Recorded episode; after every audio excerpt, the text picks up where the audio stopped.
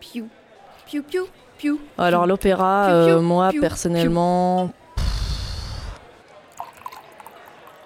Attends, mais c'est quoi la question Ben, L'opéra, c'est pour les bourges, c'est pour les riches. L'opéra, c'est pour les vieux. Moi, quand j'étais petite, on me forçait à aller à l'opéra. des, euh, des œuvres qui ont été jouées et rejouées et re, re, re, rejouées. Ouais, moi je vais vous prendre un verre de vin rouge. je, je connais rien à l'opéra en fait. Euh, on coupe les coucougnettes des, ch- des hommes qui chantent pour l'opéra.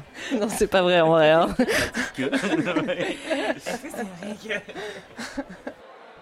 Opéra.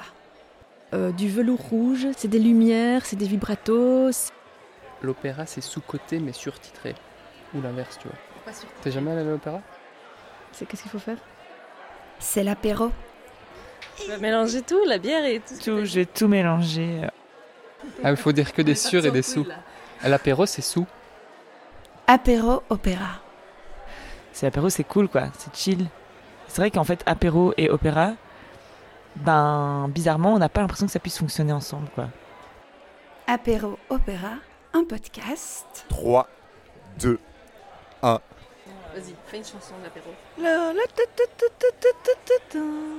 C'est quoi les chansons bourrées ce genre euh sais pas, les trucs qui Oh sole mio.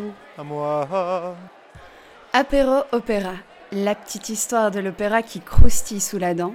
À mettre dans toutes les oreilles de ceux et celles qui pensent que l'opéra, ce n'est pas pour eux. Et qu'est-ce que ce sera pour vous aujourd'hui, ma petite dame Rendez-vous le 15 juillet pour le lancement.